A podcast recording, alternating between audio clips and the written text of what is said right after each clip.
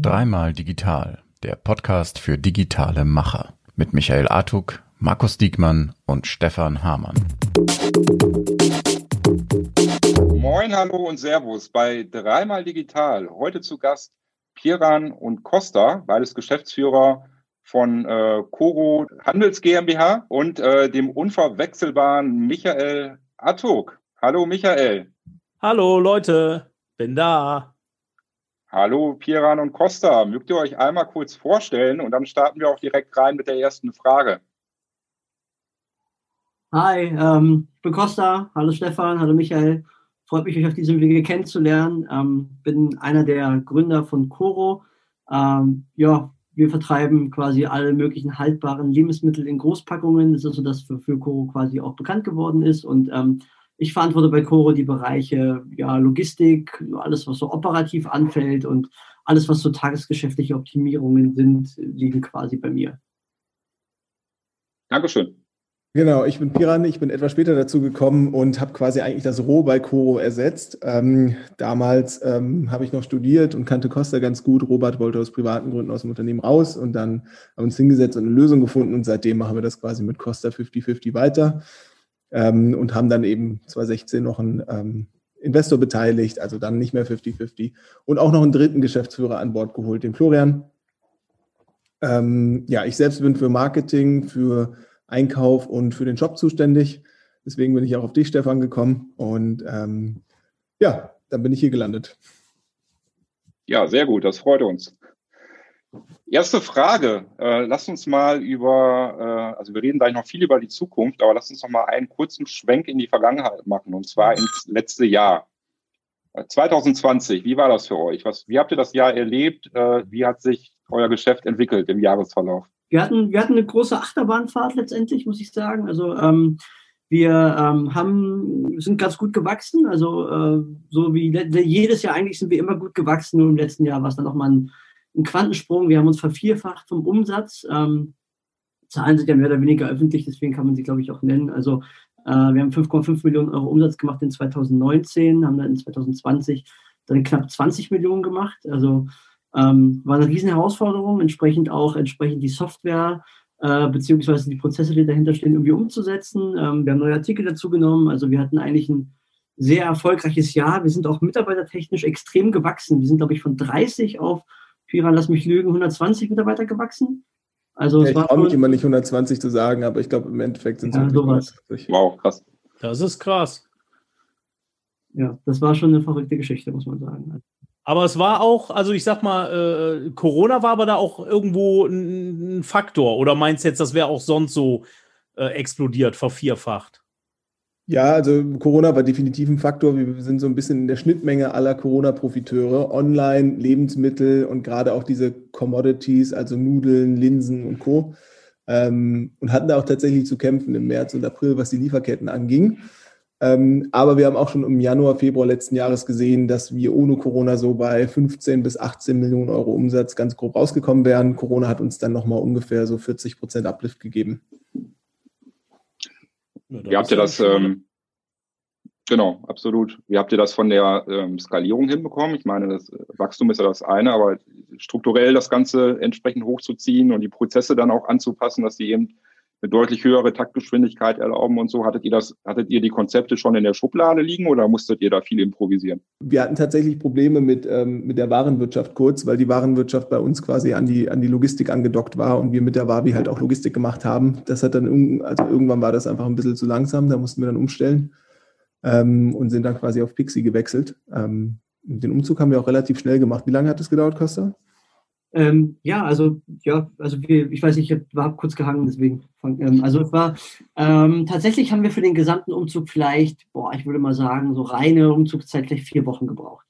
Also wir waren da eigentlich relativ schnell, ähm, sind da relativ auch, ich sag mal, wir gehen da einmal rein, gucken uns das an, ähm, bauen kurz einen Projektplan, setzen das direkt um. Also wir sind da eigentlich ganz, haben da gar kein Problem, mit solchen Sachen direkt mal loszulegen, weil ähm, das war halt ein Riesenproblem, muss man sagen, gerade was so diese Kombination mit Central war, ähm, war einfach diese ganzen altbacken Logistikprozesse, da geht es einfach wirklich um Geschwindigkeit. Ja? Da geht es gar nicht um irgendwie, wie schön sieht das aus, sondern die müssen einfach raus, raus, raus, raus, raus, die Pakete. Deswegen war das so eine, mussten wir auch diese vier Wochen wirklich umsetzen, weil wir haben gemerkt, das waren auf einmal nicht mehr irgendwie äh, 1000 Pakete pro Tag. Auf einmal hatten wir einen Rückstand von 10.000 Paketen. Ja? Und könnt euch ja vorstellen, was da für ein Rattenschwanz dahinter hängt. Du hast ja auch Kundennachrichten, die du beantworten musst. Kunden verstehen das natürlich nicht so einfach. Wir wollen natürlich schnell die Ware haben und das war sportlich, aber wir haben es hinbekommen, glücklicherweise. Eine Menge, okay. Äh, da fällt mir eine Frage zu ein. Und zwar habt ihr gesagt, ihr werdet so stark gewachsen mit den Mitarbeitern. Äh, 30 auf 120. Und das ja praktisch in einem Jahr, wo Corona ja alles verändert hat. War das denn einfach oder war das besonders schwierig, da neue Mitarbeiter zu bekommen, die da in diese Prozesse zu integrieren, gerade mit den Abstandsregelungen und allem? Ja, also tatsächlich, die meisten machen bei uns immer noch Homeoffice. Wir haben eine Auslastung im Büro von im Schnitt, ich würde sagen, 20 bis 25 Prozent. Ähm, und wir fragen uns jetzt auch aktuell, was machen wir, wenn eigentlich sozusagen die Corona-Lage sich legt und die ganzen Leute dann ins Büro wollen. Also das wird eine massive Herausforderung. Wir gucken uns gerade auch um wir neue Flächen und so weiter finden. Also es wird aus allen Nähten platzen, hundertprozentig. Ähm, aber jetzt Geil. ist es eigentlich ganz gut. Also wirklich viele, wir haben, wir haben so ein Schichtsystem, dass ähm, ein Team nur maximal dreimal die Woche da sein kann, damit die sich auch gegenseitig nicht quasi gegenseitig nicht kollidieren gegenseitig auch nicht anstecken können. Ähm, und was die Einstellung betrifft, also wir haben immer bis jetzt relativ viele Bewerbungen bekommen. Ich meine, Coro ist gerade in dieser, in dieser ähm, Nische Lifestyle, Healthy Living, Food und so weiter schon bekannt und wir machen ja auch viel Influencer-Marketing und so weiter und so fort und deswegen kriegen wir eigentlich aus der bestehenden Kunden-Community relativ viele Bewerbungen ähm, und der, der größte sozusagen Mitarbeiterwachstumskanal war bis jetzt auch sozusagen die Expansion, also viele frontend-seitigen Themen und nicht, ähm, nicht prozesslastige Sachen. Also wir haben jetzt wenig, wenig Entwickler oder sowas eingestellt in dem Jahr. Ähm, mhm. deswegen, deswegen ging das, glaube ich, auch ganz gut. Aber ihr habt sehr, sehr viel Technik in-house, ne? Ja, haben wir tatsächlich im letzten Jahr auch so ein bisschen zumindest strukturell äh, aufgebaut. Wir arbeiten auch mit vielen Freelancern und so weiter zusammen, aber ähm, jetzt auch mit Flo, der als dritter Geschäftsführer nochmal reingekommen ist, der das immer ungern von sich selber sagt, aber also der ist einfach wahnsinnig technisch affin und seitdem haben wir nochmal ein ganz anderes Level erreicht, was das Technische angeht. Ja, ihr seid ja auch Shopware-Händler, was mich persönlich sehr freut natürlich. Und ich habe gesehen, dass ihr äh, nicht nur Händler seid, sondern dass ihr auch äh, Plugin-Hersteller seid. Also ihr habt, äh, glaube ich, irgendwie ein cooles Standard-Team entwickelt für Shopware, ne? das ihr jetzt auch über den Shopware äh, Community Store vertreibt, richtig?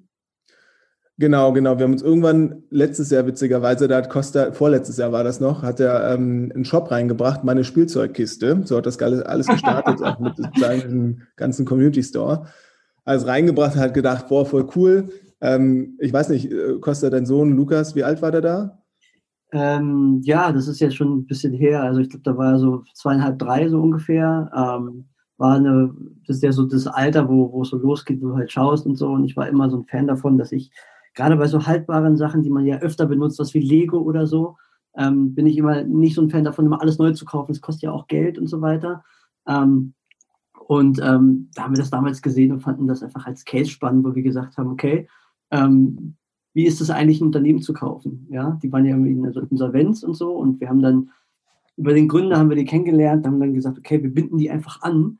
Ähm, und das ist so bei uns immer so ein bisschen eine, eine lustige Situation, weil wir immer alle sehr, sehr dynamisch denken und so. Also Piran hat viele verrückte Ideen, ich habe viele verrückte Ideen und dann ähm, äh, ja, rufen wir uns an und sagen dann, hey Piran, guck mal, ich habe ich hab eine Firma gekauft, lass uns doch mal hier loslegen. Und dann ist Piran da und überlegt sich dann, ähm, wie vernetzen wir das eigentlich? Aber eigentlich müsstest du vorher anfangen. Du musst die Geschichte erzählen, ähm, wie du überhaupt dazu gekommen bist, dich damit ein bisschen tiefer zu beschäftigen. ah ja, stimmt, das hätte eigentlich früher angefangen. Aber um die Geschichte ja. mal zu erzählen, also wir haben damals, also wir waren Insolvenzverwalter, dann dachten wir, ja gut, geben wir ein Angebot ab, was uns nicht wehtut, aber eigentlich in dem Glauben, wir kriegen das Ding auf keinen Fall. Ja, so, was passiert? Wir haben das Ding bekommen. Und dann hatten wir halt diese blöde meine Spielzeugkiste am Hals. Ähm, fanden es aber ganz spannend und haben dann natürlich gedacht, gut, die haben einen Webshop und so weiter. Wir haben keine Lust auf zweimal Wartungsaufwand und so weiter. Lass uns doch einfach unser Theme so skalierbar denken, dass wir das quasi auch einfach für meine Spielzeugkiste mit ein paar Konfigurationen und so weiter eins zu eins verwenden können.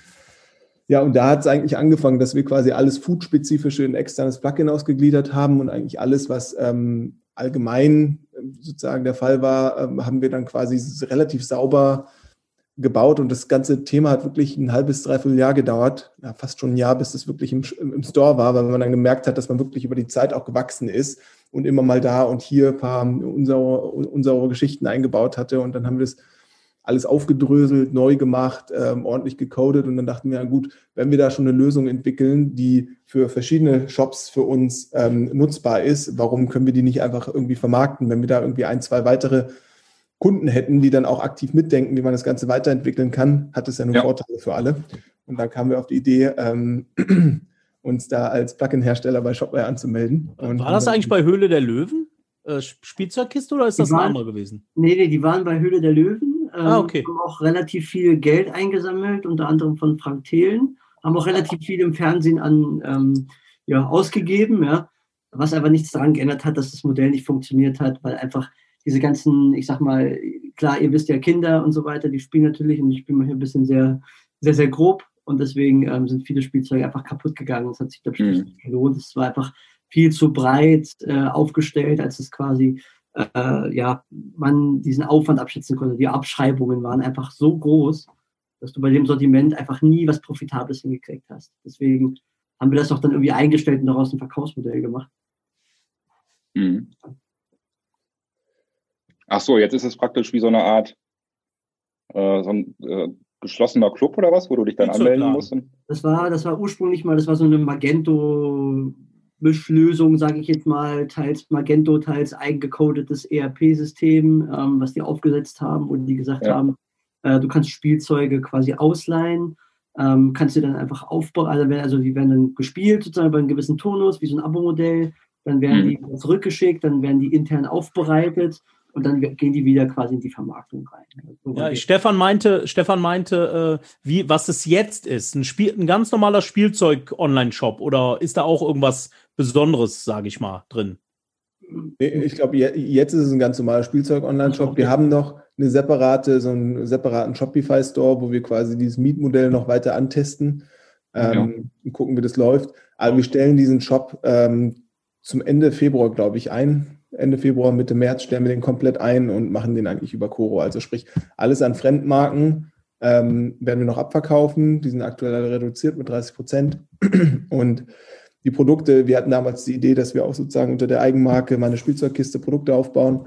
Ähm, da haben wir dann sozusagen mit den Lieferanten das ganze Branding und noch auf, auf Coro geändert, weil wir einfach viel, viel mehr Traffic haben. Wir wollen ja eigentlich über Coro sprechen und dazu mal eine, eine, eine Frage, weil du hast ja gerade schon so ein bisschen was am Anfang erzählt. Was ist denn so der typische Coro-Kunde? Also es ist ja so langsam in gewissen Branchen, äh, kennt man euch, ne? Kann man das irgendwie identifizieren? Wer, wer sind eure Käufer? Kann man das so sagen? Ja, es ist schwierig. Also wir haben Käufer aus verschiedensten äh, also Segmenten. Wir haben sowohl also sozusagen der, ich glaube, der häufigste Käufer, so wie wir uns, also wenn wir uns das angucken, sind die Leute zwischen 25 und 35. Die sind ähm, ernährungsbewusst, äh, meistens auch ein bisschen sportlich. Ähm, das sind die, die quasi bei uns einkaufen und entweder machen die das, weil die halt einen Preisvorteil auf den Produkten haben oder bestimmte, also sehr innovative Produkte kaufen, wie zum Beispiel eine Dattel-Haselnuss-Creme oder die Energy Balls und so weiter. Mhm. Meistens, also wenn man sich den Durchschnittswarenkorb anguckt, ist beides drin. Also sowohl Mangos, Linsen als auch irgendwie diese, diese Dattel-Haselnuss-Creme. Also wir sehen unser Sortiment immer 70 Prozent, ich nenne es mal Commodities, also vergleichbare Produkte, die auch ein DM und Rossmann und Co. anbietet 30 Prozent sehr innovative Produkte, wo wir geschützte Rezepturen haben und versuchen, den Markt möglichst gut zu kuratieren und dann noch ein bisschen in die Produktentwicklung zu gehen. Äh, wir haben aber auch so ein bisschen zwischen 40 und 65, wie nennen Sie, also ich will es gar nicht abwertend sagen, aber äh, die Yoga-Mami, die halt äh, so ein bisschen ähm, auch sehr stark auf die Ernährung achtet, vielleicht schon ein paar Kinder hat und dann für ihren Haushalt einkauft. Das mhm. haben wir auch. Also es gibt halt keine klassische Zielgruppendefinition in dem Sinne, muss natürlich auch sehen, wir haben viel, viel Influencer-Marketing gemacht in den letzten Jahren sind damit groß geworden und das ist so ein bisschen der Kanal, wo wir herkommen und das sind halt die Zuschauer in dem Sinne, das sind dann die Kunden, beziehungsweise ja. eben deren Mamis. Ja, ja aber Was das ich daran spannend finde. Ja, sorry, genau. Ich glaube, Stefan will genau dasselbe fragen wie ich. Mach mal.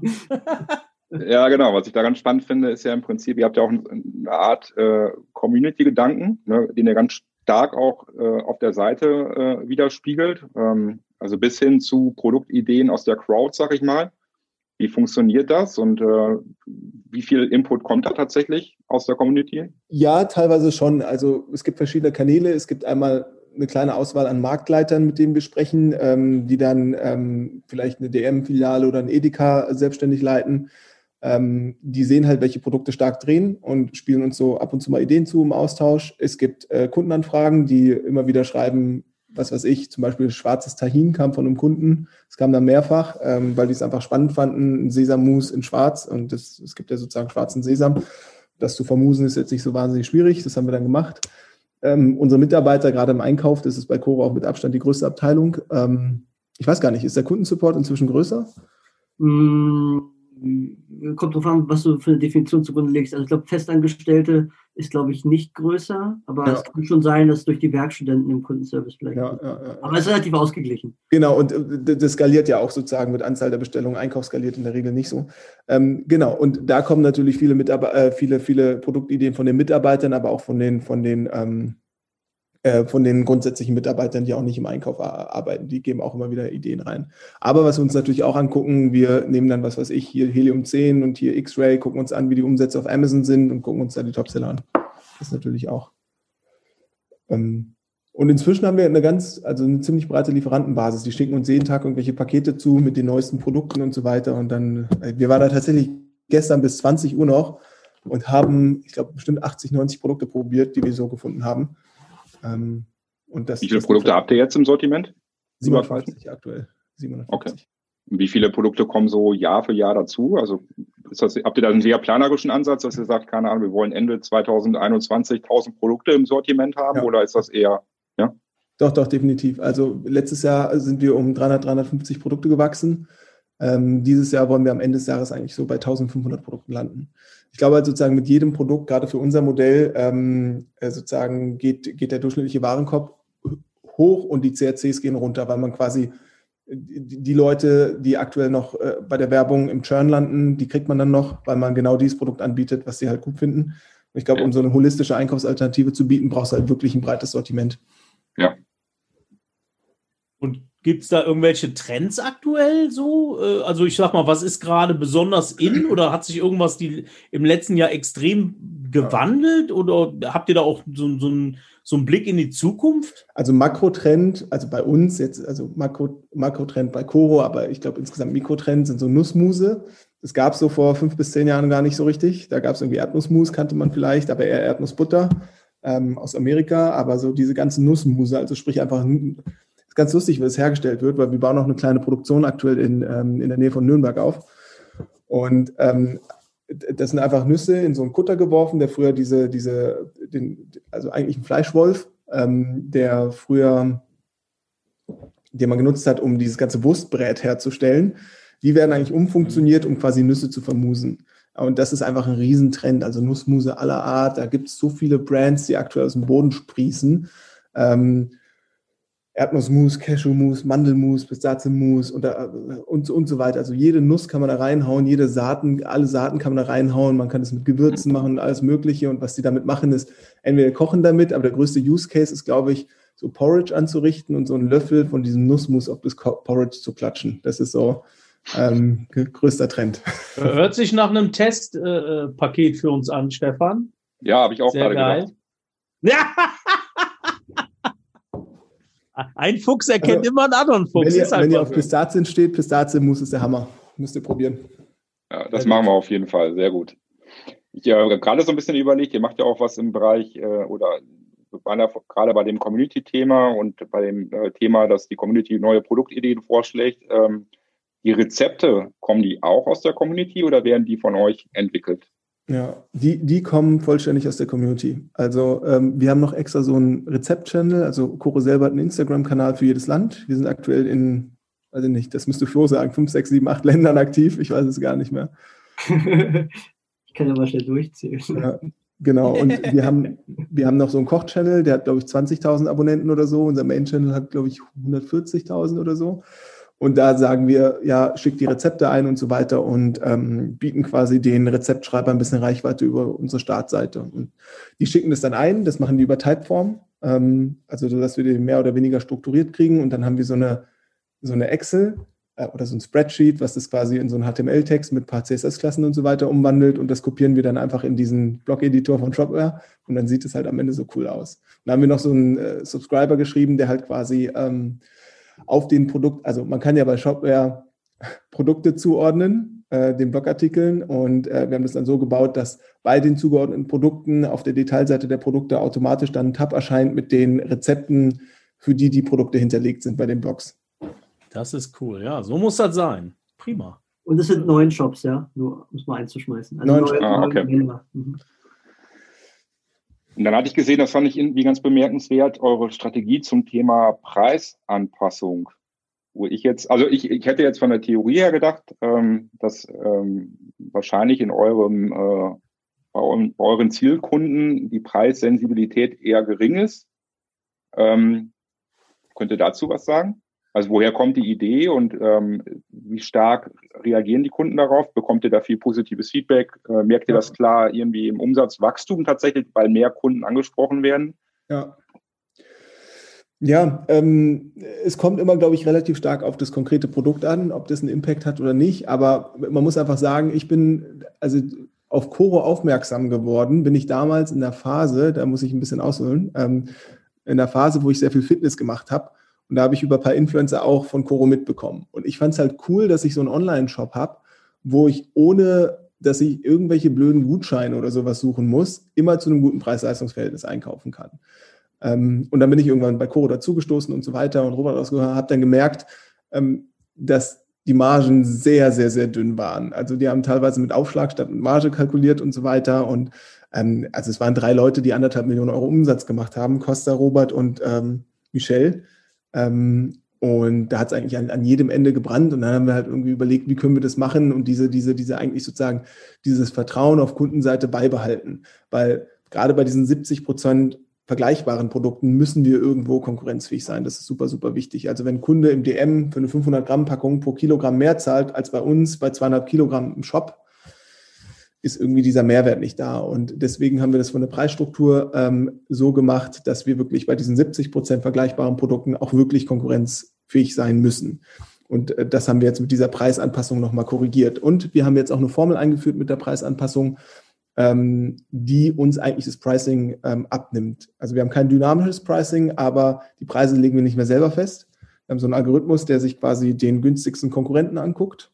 Den hinterlegen wir noch händisch. Ähm, und eine Mindestmarge, die wir brauchen, die quasi je höher der absolute Verkaufspreis des Produktes ist, desto kleiner ist die Mindestmarge, die wir brauchen. Und dann geht er, wenn der günstigste Konkurrent ähm, teurer ist als die Mindestmarge, die wir brauchen, ähm, geht er 50 Prozent Richtung, Richtung, Richtung dem, dem günstigsten Konkurrenten und nimmt halt quasi das Maximum aus beiden.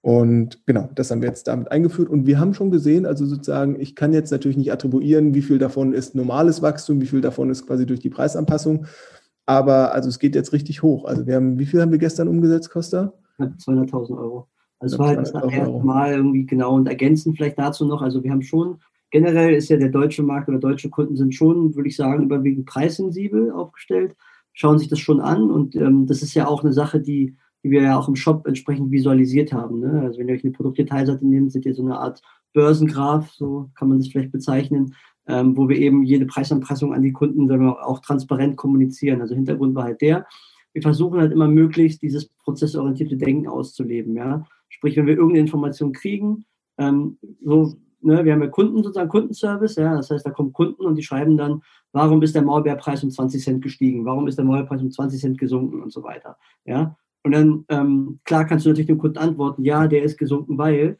ja, aber könnt euch vorstellen, wenn ihr irgendwie Dimensionen denkt und ihr habt irgendwann extrem viele Artikel und das fragen dann extrem viele Kunden, ähm, hast du immer eine Schleife drin, wo du immer an, ja, immer, immer nur schreibst, schreibst, schreibst, schreibst. Und die Idee war einfach zu sagen, okay, wie können wir das nicht einfach irgendwie transparent kommunizieren und diesen Verwaltungsaufwand, ja, so vielleicht als Wort, ähm, irgendwie reduzieren. Ja, das war halt die beste Idee, dass man halt gesagt hat, klar, dann lass uns das doch einfach visualisieren, einfach ganz offen sagen, das sind halt Parameter, die sich halt ergeben. Und so kann der Preis eben auch mal nach oben gehen und eben auch mal sinken, ja, weil ähm, klar gibt es Lieferanten, die dann auch irgendwie sagen, hey, ähm, weiß ich nicht, neue Ernte ähm, äh, oder Ernteausbau, irgendwas, irgendwas passiert, ja, Rohstoffe steigen, keine Ahnung. Und das haben wir da versucht, so ein bisschen zu lösen. Also, ja. Ähm, und das kommt eigentlich gut an. Also selbst wenn wir Preise erhöhen, ja, ähm, ist sozusagen kein Abbruch da. Ja, weil das ist immer die größte Angst. Ne? Wenn ich Online-Shop-Betreiber bin, habe ich immer Angst und sage, ja, wenn ich jetzt die Preise erhöhe, brechen mir die Kunden weg. Aber ähm, ich glaube, das Geheimnis ist immer so ein bisschen das sauber zu formulieren, weil ich meine, jeder von uns kauft auch Produkte ein und ich meine, wenn es einen plausiblen Grund gibt, den ich auch gewichten kann, wo ich es nachvollziehen kann und sagen kann, hey, ähm, okay, ich verstehe das irgendwo, ich, ich fühle mich nicht verarscht, sondern ich fühle mich abgeholt, ja, dann bin ich auch eher bereit zu sagen, ja gut, dann trage ich das auch mit. Und das ist so, glaube ich, diese Markenkommunikation, die wir versuchen zu leben. Ja, ja, ja Transparenz, ja, Offenheit. Ne? Man muss natürlich aber auch sagen, dass äh. wir natürlich eine eigene Marke sind. Also wir haben jetzt keine Fremdmarkenprodukte, außer mal in Ausnahmen im Shop. Das heißt, von den 750 sind vielleicht 745 alles unter der Marke Coro. Das heißt, der Kunde hat auch so ein bisschen ja. die Möglichkeit, entweder er kauft halt weiter Coro-Produkte zu dem Preis, den wir diktieren, ähm, oder halt nicht. Ähm, und es ist halt nicht so klassisch transaktional, wie es zum Beispiel bist ein Online-Shop, verkaufst Kühlschränke der gleichen Marke, die halt auch beim Mediamarkt oder so gelistet sind. Und ähm, ja, du hast nicht diese 1 zu 1 Vergleichbarkeit letztendlich. Ne? Absolut. Ja, ja äh, ich würde gerne mal in, auf ein anderes Thema schwenken. Äh, und zwar, bevor wir dann zur Logistik vielleicht noch ganz kurz kommen, Stefan, oder? Am Schluss. Ja. Äh, was mich interessiert, ihr habt jetzt zwei, dreimal schon äh, Influencer-Marketing gesagt. Äh, was genau macht ihr da und wie sieht es mit Mund-zu-Mund-Propaganda aus versus sehr? Also was, wie, wie, seid ihr da so aufgestellt? Was, was macht ihr, um die Kunden ranzuholen? Und vielleicht können wir da auch schon direkt noch das Thema Marktplätze, Multi-Channel-Konzept mit rein, reinpacken. Wo seid ihr überall unterwegs? Amazon habt ihr schon gesagt und so weiter. Vielleicht könnt ihr da mal ein bisschen was zu erzählen, Das ist natürlich auch sehr, sehr also spannend. Wir waren tatsächlich im Influencer-Marketing so ein bisschen Pioniere der ersten Stunde ähm, vielleicht sogar zufällig, ähm, aber der, der, Robert und der Costa hatten damals ein ganz gutes Gespür und haben sozusagen den ersten Fitness-Influencern einfach Pakete zugeschickt mit Koro-Produkten und die haben das quasi eigentlich gratis gepostet ähm, und darüber erzählt und das hat halt krass funktioniert. Das, da ist Umsatz hoch, dann gab es sozusagen Plateau, aber der Umsatz ist halt nicht wieder runter, sondern der ist halt irgendwie stehen geblieben auf einem höheren Niveau und dann dachte man, krass, das funktioniert irgendwie also schickt man mehr Influencer in irgendwas und dann hat, dann hat man angefangen, die ersten Fixbeträge und so weiter zu bezahlen. Und seitdem ist quasi, hat sich auch die ganze Struktur, ich habe dann irgendwann sozusagen übernommen, weil das Roberts äh, Metier war, hat sich die Struktur verfestigt und die Struktur haben wir auch immer weiter optimiert. Also sprich die Trackbarkeit, die ganzen Prozesse, ähm, ähm, wie man quasi den Management-Overhead auf, auf Koro-Seite gering hält, äh, auch mit Anzahl steigender, steigender Influencer. Und bis, bis heute ist es immer noch der, der fast einzige Marketing, also sozusagen prozentual fast einzige relevante Marketingkanal, den wir bedienen. Also immer noch 85 unserer Marketing 85 Prozent unserer Marketing-Spendings gehen an direkte Partner. Es sind ähm, Influencer, es sind Podcasts und es sind ähm, YouTuber, ganz klassisch. Ja. Und wie das aussieht, ist, die kriegen dann quasi für eine gewisse Werbeleistung, ein klassischer Deal ist bei uns wöchentlich Stories, zum Beispiel auf Instagram oder bei einem Podcast eine Pre-Roll oder sowas. Ähm, plus, je nachdem, wie hoch die Posting-Frequenz ist, auch Postings ähm, oder Highlight-Stories kriegen die dann halt einen Fixbetrag, je nach Reichweite.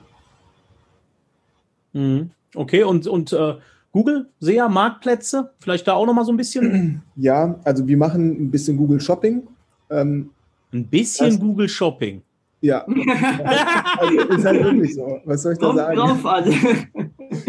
ja, nee, wir machen halt ein paar Smart Campaigns, Google Shopping, geben da ungefähr 10.000, 15.000 im Monat aus.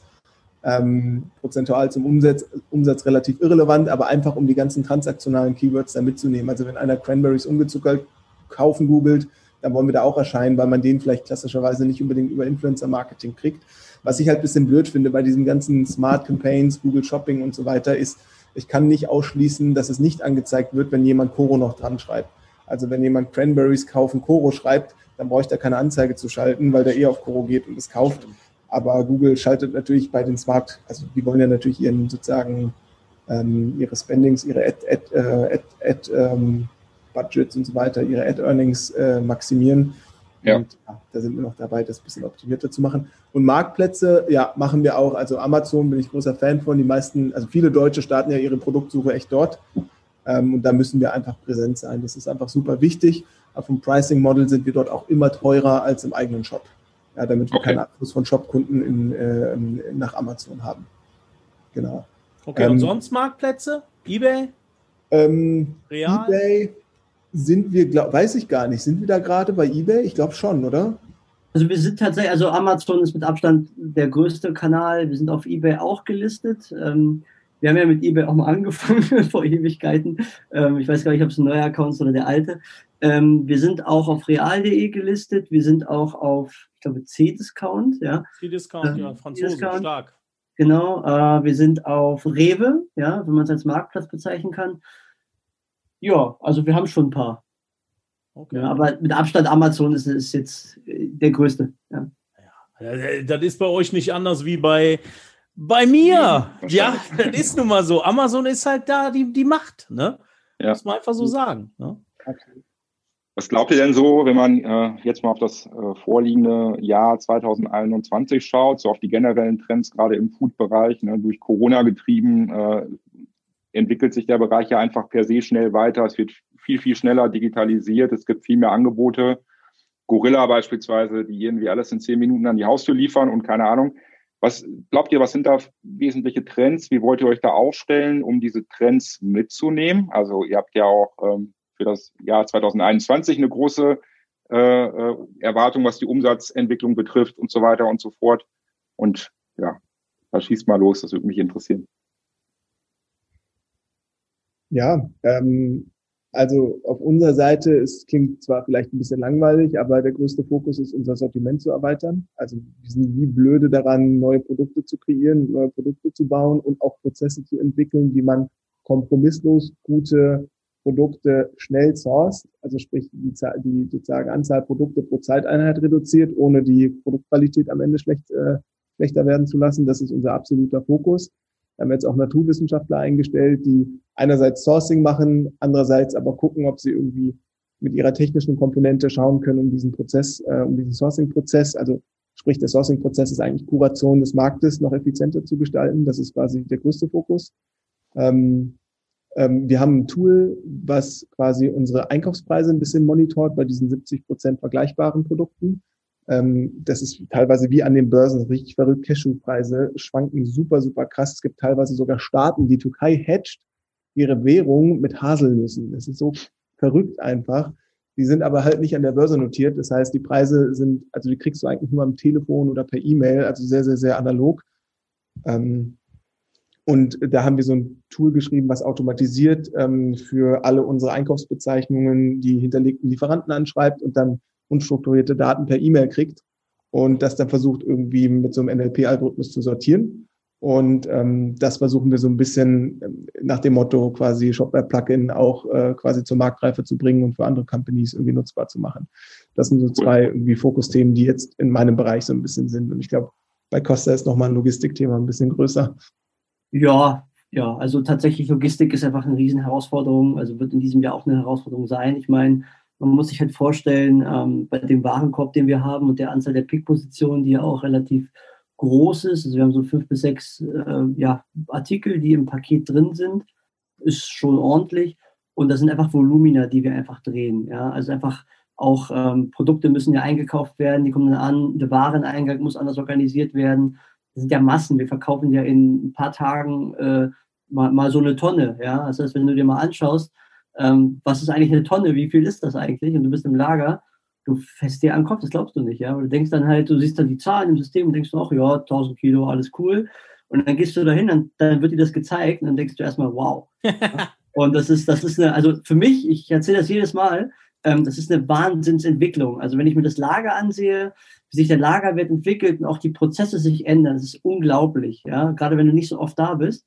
Ähm, und insofern ist das ein extrem wichtiger Faktor auch für die, für die Skalierung. Da schauen wir gerade, wie wir das gemeinsam mit unserem Logistiker auch optimieren, gehen da immer mehr in die Tiefe, ähm, machen, versuchen da noch datenaffiner zu werden, um einfach zu gucken, ähm, wie kann man diese Hochrechnung noch planbarer machen, ja.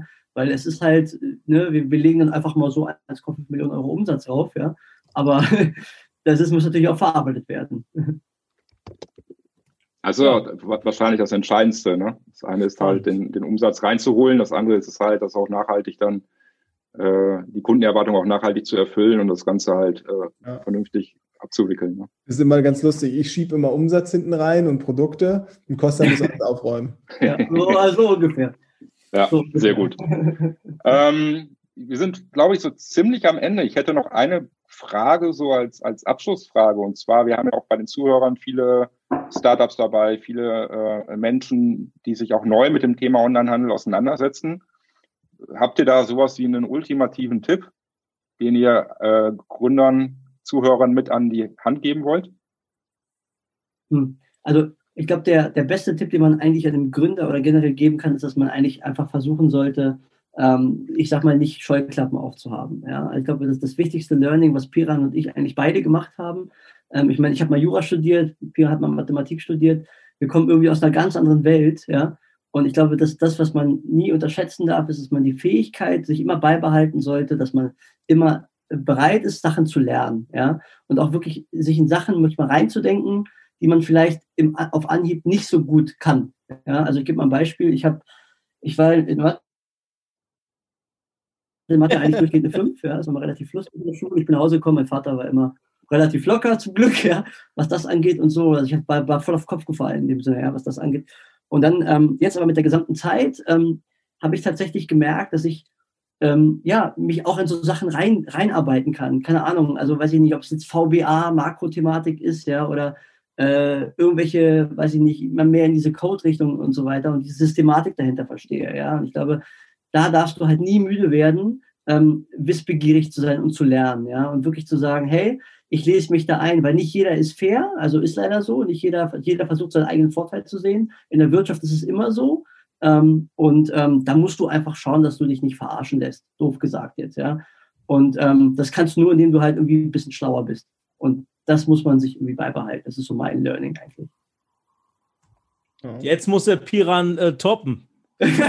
Jetzt wird's schwer, ich kann Junge. Halt nicht so eine gute Geschichte erzählen. Ich sag dann wieder so ein Mathematiker-Krempel, der halt so wahr ist, aber keinen Spaß macht anzuhören.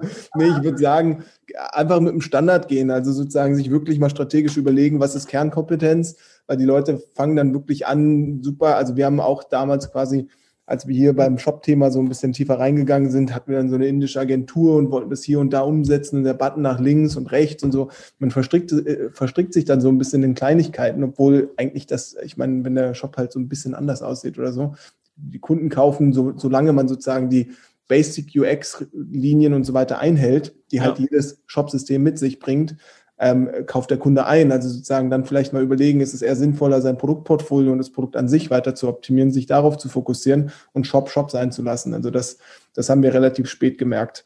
Ähm, ja, da kann man irgendwann was rausholen, vielleicht ein paar Prozent noch, aber das sozusagen die Priorisierung, wann man was macht, das ist, glaube ich, so ein bisschen entscheidender. Mhm. Ja, ja, dann bleibt von meiner Stelle auch nur zu sagen, richtig geiles Ding. Ich finde es richtig cool, dass ihr vor allem mal auch ein paar echte Insights rausgehauen habt, auch mal wirklich uns mal halt tief einblicken lassen. Und ich muss echt sagen, ihr seid, genau, genau, und ihr seid echt zwei äh, sympathische Jungs. Also ich hoffe, wir laufen uns mal persönlich über den Weg. Das war, hat mir richtig Spaß gemacht. Vielen Dank, echt. Absolut. Also auch vielen, vielen Dank, dass wir hier sein durften. Also wir als Shopware-Fans, ich meine, sozusagen Costa, ihr hattet ja Shopware, bevor wir quasi gestartet sind. Ich weiß, im Podcast geht es nicht so, nicht so viel um Shopware, aber sozusagen über das Thema sind wir an dem Podcast auch gekommen, das muss man auch ja. einfach sagen. Ja. Ähm, Nee, von Anfang an Shopware begeistert. Also ich, ähm, ich, das muss ich noch ganz kurz erzählen, wenn es geht. Also es, das äh, schneiden wir aber raus. egal. Auf keinen Fall. Also keine Ahnung, ich habe ich hab mich damals mit ein paar anderen Systemen beschäftigt und die waren alle wirklich gruselig, ja. Ähm, und ähm, Shopware war da einfach schon so. Äh, man muss auch sagen, wir haben eine super Agentur, ja, die uns da betreut hat. Ähm, ja. Und ähm, da, darüber sind wir eigentlich da reingekommen. Und einfach die ja. Sachen, so kleinlich, was Piran schon gesagt hat, die Sachen einfach im Standard ändern zu können, dass du nicht immer irgendwie jemanden anrufen musst, der irgendwas macht und so. Ähm, das war, hat uns viel gegeben. Ja, ja Dankeschön, Dankeschön. Schade, dass man im Podcast das Gesicht vom Stefan nicht sehen kann, aber er äh, smilet übers ganze Gesicht. Das darf ich den ja, das, Zuhörern das ja sicher mal auch. verraten. Nee, also wir, wir sind auch sozusagen, wir ähm, haben relativ gutes Standing, glaube ich, bei vielen Food-Startups. Also ich meine, das könnt ihr auch rausschneiden, wie ihr mögt, aber bei vielen Food-Startups und promoten das schon. Also sozusagen, wir sind ja auch ein bisschen stolz auf die Lösung, die wir da gebaut haben. Und die ist halt skalierbar. Man kann da einfach innerhalb von einem Knopfdruck Länder launchen und DeepL und Google Translate, alles irgendwie angebunden. Ähm, und das ist schon echt cool. Also es macht schon äh, richtig Spaß. Also, ist doch okay. Stefan, wenn deine, dein Wort noch hält, dass du Lust hast zu investieren, sehr gerne. Und andersrum, wir hätten auch Lust in Shopware zu investieren, wenn es so eine Möglichkeit gibt. Ich will mitmachen. AG, oder? Ich habe auch noch ein paar Euro auf der Bank. Äh, ja, ich, äh, ich nehme das alles mit und äh, Meine Bank will Strafzinsen. ja, das kenne ich irgendwoher. Ja. Kenne ich irgendwoher. Also es hört sich auf jeden Fall so an, als wenn wir noch mal ein Follow-up brauchen. Dann in Ja. einigen Monaten. Ja. Ja, super, auf jeden super Fall sehr gerne. Wir halten spannend. euch dem Laufenden. Dann vielen Dank. Danke auch an, äh, an die fleißigen Zuhörer da draußen. Ich hoffe, euch hat es heute wieder gefallen und äh, bis bald.